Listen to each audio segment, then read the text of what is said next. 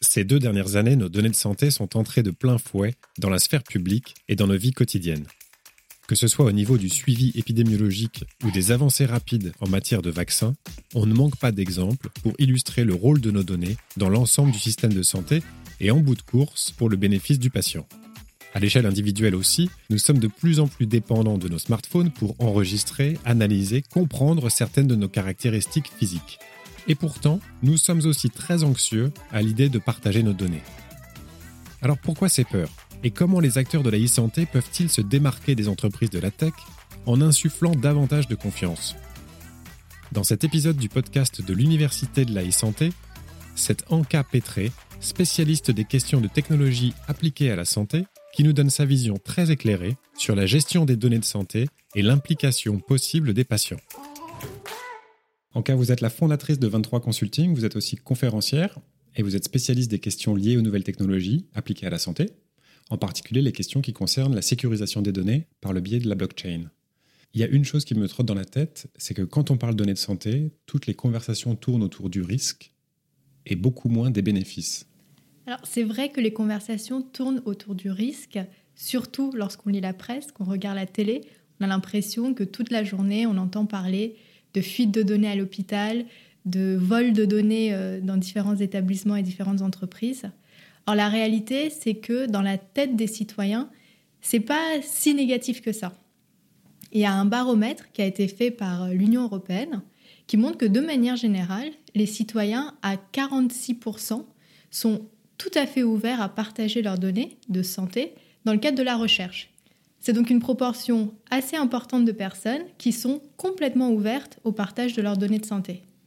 Alors ces personnes sont certes nombreuses à vouloir partager leurs données, mais ce n'est pas pour autant qu'elles sont inconscientes sur les risques inhérents au partage de ces données. Et effectivement, ce qui fait extrêmement peur à toutes ces personnes qui sont ouvertes au partage, c'est le fait, comme elles disent, que les données tombent entre de mauvaises mains entre de mauvaises mains, qu'est-ce que ça veut dire? Ça veut dire par exemple euh, qu'elle tombe entre les mains euh, d'assureurs parce qu'on a toujours peur que du coup ça se répercute euh, sur le prix qu'on va payer auprès de l'assurance. Ils ont peur que ça tombe entre les mains de hackers et qu'on se fasse, qu'il y ait une sorte de chantage qui se mette en place sur la base de ces données. Donc en fait, c'est vraiment cette, cette anxiété que je qualifierais un peu de, peur euh, sans vraiment savoir pourquoi on a peur. On a peur que ça tombe entre de mauvaises mains, mais on ne sait pas trop exactement non plus de quoi on a peur. Donc c'est ce sentiment un peu de, de, mal-être et, d'angoisse qui, qui naît autour du sujet des données de santé. Mais rares sont ceux qui arrivent vraiment à expliquer pourquoi ils ont peur et qu'est-ce qui leur fait peur exactement. Je prends un exemple, au moment où on se parle, on est en septembre, on est à l'Université de la e-santé. Au début du mois, la PHP a annoncé s'être fait voler des données de gens qui s'étaient fait tester pour le Covid, euh, l'équivalent des données de 1,5 million presque 1,5 million de personnes. Rien qu'au début de l'année, le, ministère de la Santé parlait d'un hôpital qui se faisait hacker toutes les semaines, ou en tout cas à qui on demandait une rançon. Et donc la question du risque est légitime. Oui, tout à fait. L'inquiétude est légitime, d'autant plus qu'aujourd'hui, il y a de plus en plus de données. On a aussi des données de plus en plus sensibles, si on peut qualifier ça comme ça. C'est-à-dire que beaucoup de personnes aujourd'hui vont avoir euh, euh, un séquençage génétique euh, qui va donner accès à des entreprises à leur patrimoine génétique. Si ces entreprises se font hacker, bah, c'est le patrimoine génétique qui sort dans la nature. Donc effectivement, on a raison d'avoir peur. Mais je pense que le message aujourd'hui, c'est pas de se focaliser sur pourquoi est-ce qu'on doit avoir peur, parce que si, on reste dans ce sentiment de peur, finalement, on oublie aussi de penser aux bénéfices et aux avantages du partage de données dans la santé. Or, la santé, c'est un environnement qui ne tourne que sur la base des données, presque. On a vraiment besoin de ça. C'est comme un peu le, l'essence du système de santé, ce sont ces données-là. Et si on se focalise trop sur un message de peur et d'anxiété, qui certes est là, mais je pense que ce n'est pas là-dessus forcément qu'il faut se concentrer, parce que sinon on embolise tout le système de santé. Alors qu'est-ce qui marche plus si on arrête de donner ces données ou si on restreint trop le partage de ces données? J'ai envie de dire que plus rien ne marche si on arrête de partager les données. C'est euh, les données en santé, c'est comme un cycle. Ça part du patient, qui génère des données, qui les partage, et ensuite ça va auprès de différents acteurs. Ça peut être par exemple le médecin qui va collecter ces données, qui va les interpréter. Ça va être par exemple des laboratoires pharmaceutiques qui vont également récupérer ces données, qui vont servir à mettre sur le marché des médicaments. Ça peut être des chercheurs qui vont faire avancer la recherche. Donc en fait, vous voyez, tout le monde bénéficie un petit peu de ces données et ça sert à tous les aspects du secteur de la santé. Et in fine, ça resserre aux patients si on boucle un peu la boucle, puisque s'il y a de nouveaux médicaments, si le système de santé est plus performant, c'est bien évidemment le patient qui va euh, être avantagé. Donc en fait, on est dans ce cycle continu où si on ferme le robinet au tout début, si les patients ne partagent plus leurs données, eh bien c'est tout le cycle qui va en pâtir. Et in fine, c'est quand même le patient qui va aussi en pâtir parce que tout revient à lui à la fin. Donc si on arrête de partager les données de santé, ça va être très compliqué pour les médecins d'améliorer leur prise en charge, ça va être très compliqué pour les hôpitaux d'améliorer leur performance, ça va être très compliqué pour l'industrie de faire de nouveaux médicaments, ça va être très compliqué pour les autorités de piloter le système de santé. vous avez compris l'idée, ça va être très compliqué pour tout le monde de faire quoi que ce soit. Et en plus, dans l'amalgame, on dit les données de santé, mais il y en a plein des données de santé. C'est-à-dire que savoir que j'ai dormi 7 heures cette nuit ou que j'avais un rendez-vous chez mon psy hier, c'est très différent de l'ensemble de mon code génétique, par exemple. Euh, est-ce que cet amalgame, disons, contribue ou de quelle manière il contribue à, cette inquiétude généralisée? Alors, je pense que si on parle des données de santé, c'est euh, il y a une raison derrière. C'est que vraiment, on parle des données de santé en, masse. Dans la santé, on a relativement peu besoin, presque pas, d'avoir les données de santé de Monsieur X et Madame Y. C'est pas qu'on s'en fout, mais Bon, c'est pas très utile, on va dire. La méthodologie scientifique, de manière générale, se base sur des études sur des populations entières. Donc, euh, savoir que euh, Monsieur X a une hypertension, c'est moins intéressant que de savoir que les personnes qui ont tel facteur de risque et telle caractéristique, qui habitent dans telle zone géographique, ont des prédispositions à une hypertension, parce que là, on va pouvoir agir. Donc, en fait, si on parle de données de santé de manière générale, il y, y a une raison à ça. Et ça, je pense que c'est un point important parce que les patients n'ont pas conscience de ça. Souvent, les patients disent on va utiliser mes données de santé, comme si on va aller chercher qui est cette personne en particulier et quelles sont les maladies, quel est le code génétique de cette personne et qu'on va aller la cibler. Or, c'est pas vraiment le cas. On fait ça dans l'advertising, les, les GAFAM, etc. peuvent faire ça. Mais dans la santé, on n'est pas dans cette logique.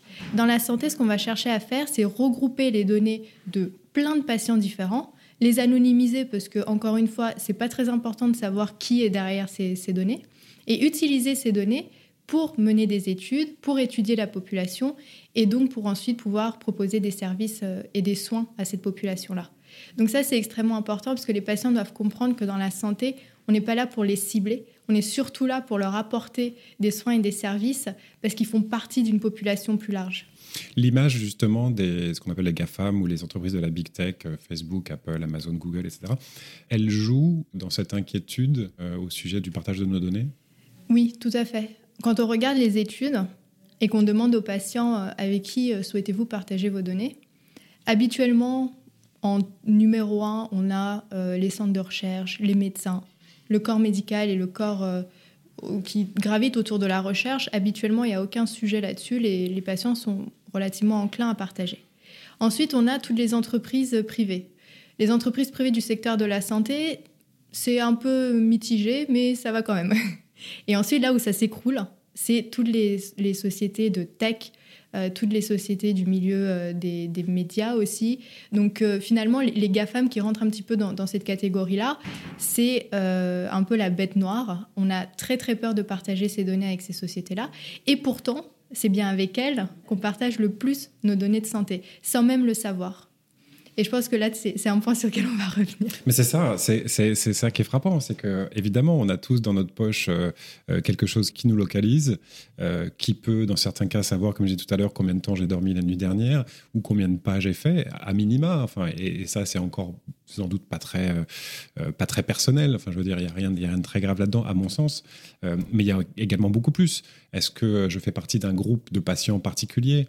Est-ce que je me suis rendu à une adresse très fréquemment qui se trouve être le cabinet d'un pneumologue, par exemple? Euh, voilà, tout ce genre de choses qui, soit directement, soit après retraitement, peut indiquer énormément de choses sur ma santé. Et donc, on a ça dans la poche tous les jours. Euh, on y fait beaucoup moins attention, mais quand on nous demande si on veut partager nos données de santé, on dit oulala, non, surtout pas. C'est un vrai paradoxe. C'est un paradoxe et qui est dû, euh, je dirais, à, deux choses. La première, c'est que on a en échange du partage de données des services. Et ces services, habituellement, nous arrangent tellement, nous facilitent tellement la vie, sont tellement sympas que finalement on, clique oui ou on coche la case en bas et puis on regarde pas deux fois. Et la deuxième chose, c'est que la plupart du temps, on ne sait pas ce que l'on donne en échange de ce service. C'est-à-dire que comme je l'ai dit, on coche en bas, mais on ne sait pas vraiment ce qu'on coche. Alors oui, aujourd'hui, on doit faire, les sociétés doivent faire un effort particulier pour euh, expliciter et demander des consentements pour recueillir les données, mais il n'en reste pas moins que si on interroge dans la rue comme ça euh, des personnes, la plupart ne savent pas comment sont utilisées leurs données de santé, ce qui se passe une fois que euh, mon sommeil est enregistré sur une app sur mon téléphone, bah, qu'est-ce qui se passe, où, vont ces données. Et c'est pour ça aussi que lorsqu'on entend à la télé ou dans, la presse euh, qu'il y a des sociétés qui revendent les données, des sociétés qui exploitent ces données, on est choqué et on se dit mais j'étais pas au courant. Et c'est pour ça qu'il y a aussi cette, cette, angoisse qui se crée parce qu'on se dit mais mince en fait j'ai utilisé ces outils depuis tellement longtemps, je faisais confiance euh, aux fabricants pour pouvoir assurer la sécurité de mes données. Et en fait, dans mon dos, il est en train de vendre euh, mes données. C'est un peu comme si on disait, bah, je suis allée à l'hôpital, euh, j'ai fait don de mon rein, et en fait, j'ai entendu dire que l'hôpital a vendu mon rein pour se faire de l'argent. C'est un peu cette idée de trahison presque qu'on a quand on, a, quand on apprend qu'en fait, on exploite nos données de santé alors qu'on ne le savait pas. Donc, se pose aussi la question de la, communication et l'éducation aussi des patients vis-à-vis de ces usages. Et de la manière dont il est possible pour tout un chacun de suivre ce qui va arriver à ces données, comme vous disiez. On a beau cocher une case, on ne sait pas ce qui arrive derrière, ou, même si on, pense le savoir, est-ce qu'on peut vraiment faire confiance au papier qu'on a signé? Est-ce que, euh, j'allais dire, pourtant, on est comme. Moi, je suis propriétaire de mes données de santé, enfin, je crois en tout cas, ou en tout cas, j'aimerais bien pouvoir décider ce qu'il en advient. Euh, est-ce que on peut responsabiliser, dans notre système de manière générale, euh, donner un, caractère un peu plus propriétaire euh, aux patients vis-à-vis de ces données? Alors effectivement, comme vous dites, il y a beaucoup de patients qui réclament une sorte de droit de propriété sur leurs données. Moi, je pense que c'est une très très mauvaise idée. Pourquoi? C'est un peu à l'encontre de tout ce que tout le monde dit et tout ce que tout le monde prône, mais je pense que ce serait complètement irresponsable de faire ça, pour plusieurs raisons. Si le patient devient propriétaire de ses données, c'est génial. Il va pouvoir contrôler qui a accès, pourquoi, il va être complètement souverain de ses données. Sauf que ça, c'est les droits qu'il aura. Mais qu'en est-il des devoirs? Quand on est propriétaire, finalement, et qu'on maîtrise l'ensemble du système et qu'on a créé une sorte de coffre-fort autour de ces données de santé, ça veut aussi dire qu'on est responsable à chaque fois que quelqu'un nous sollicite est-ce que je peux utiliser les données, de comprendre cette sollicitation, d'y répondre. Or, quand on sait aujourd'hui que les données, c'est un peu l'essence de, tout le système de santé. On imagine le nombre de sollicitations qu'un patient aurait à longueur de journée. Est-ce que je peux utiliser cette donnée? Est-ce que je peux utiliser cette donnée? Et celle-ci, et celle-ci, et celle-ci? En fait, on passerait notre journée à ne faire que ça. Et donc, non seulement c'est impossible en termes organisationnels de, faire ça, mais en plus, c'est une responsabilité énorme qu'on donnerait à des patients qui peut-être n'ont même pas envie de s'encombrer avec ça, ne comprennent peut-être pas les tenants et les aboutissants de tous les requêtes qu'ils vont recevoir. Et puis surtout, on remarque aussi aujourd'hui que le contrôle que dont on dispose déjà sur nos données, à savoir j'accepte les cookies ou euh, je consens au partage de mes données, celui-là, on l'exerce relativement peu. Le nombre de personnes qui disent j'accepte, j'accepte, j'accepte parce que j'ai un peu la flemme de lire, c'est quand même euh, une part assez conséquente de la population. Donc en d'autres termes, si on donne la propriété des données au patient, c'est lui donner aussi un, fardeau, je pense, et ce qui serait relativement peu éthique aussi de lui donner le contrôle total sur les données.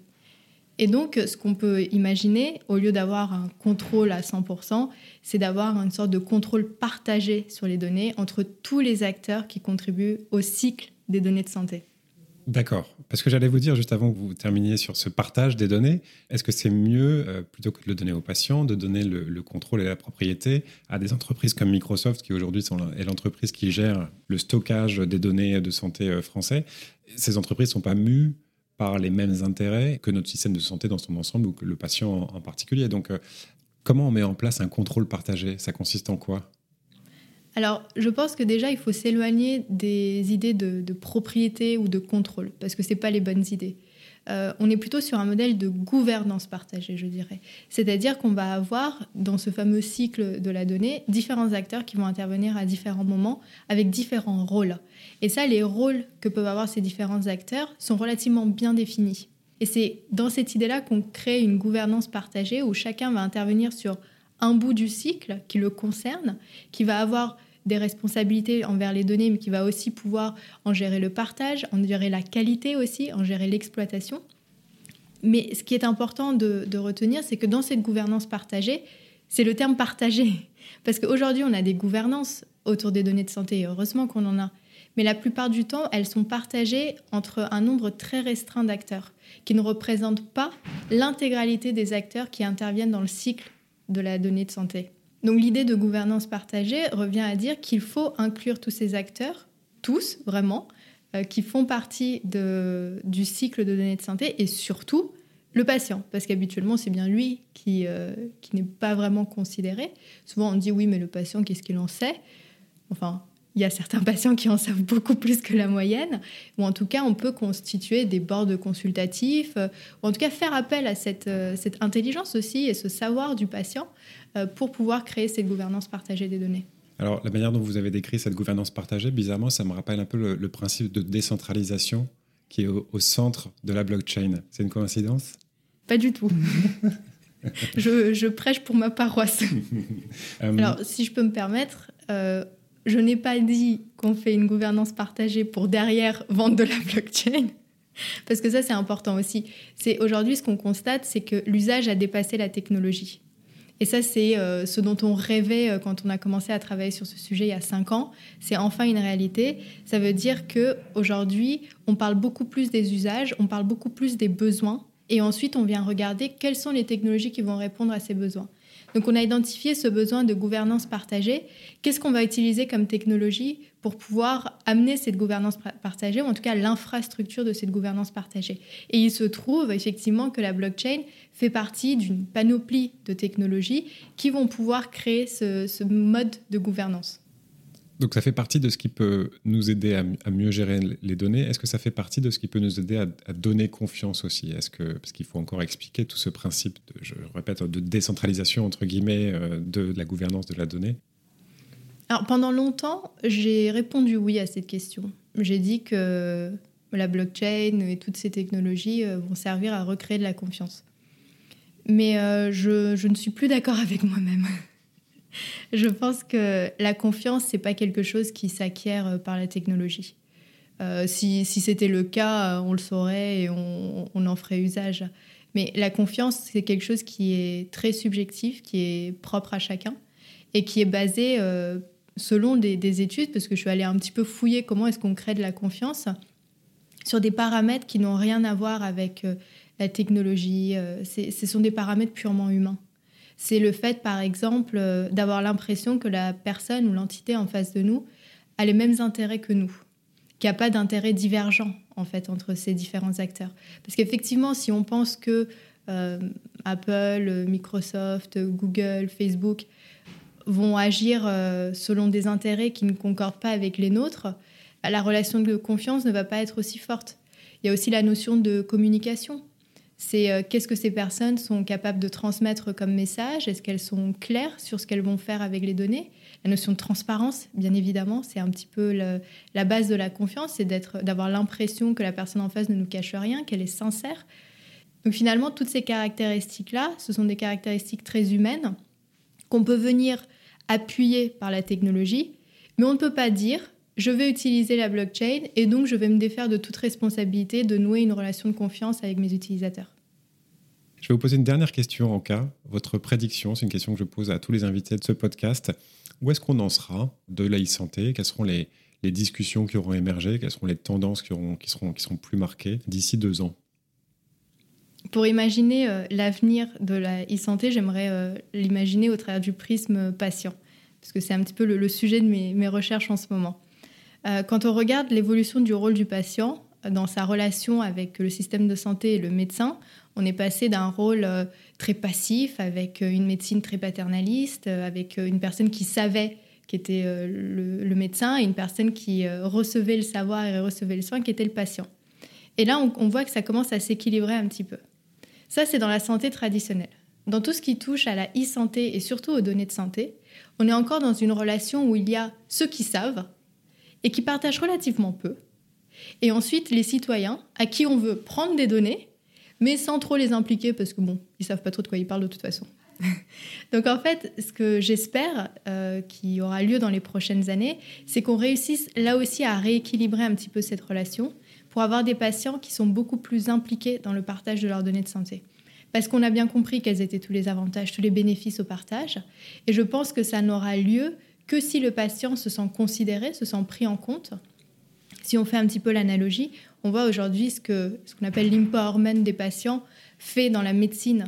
On sait que les patients qui sont informés, qui ont accès à la connaissance, euh, ont même une espérance de vie plus longue. C'est dire à quel point c'est important. Et donc, quand on sait à quel point le rôle actif du patient est important, on se dit que dans la e-santé et surtout dans les données de santé, c'est vers ça qu'il faut tendre. Et j'espère qu'on y arrivera dans les prochaines années. Merci beaucoup, Anka. Merci, Nicolas. Si vous souhaitez retrouver toutes les analyses d'Anka à l'intersection entre technologie et santé, n'hésitez pas à vous rendre sur son site internet ankapetre.com. Un lien est également présent dans la description de cet épisode. Et pour ne pas manquer les autres épisodes de ce podcast, abonnez-vous à la newsletter de l'Université de la e-santé ou rendez-vous sur son site internet pour toutes les infos et les vidéos liées à la e-santé. J'espère que cet épisode vous a plu. Il a été préparé et réalisé par Sons et Merveilles et mixé par Alice Krief. Je suis Nicolas Parodi et je vous dis à bientôt.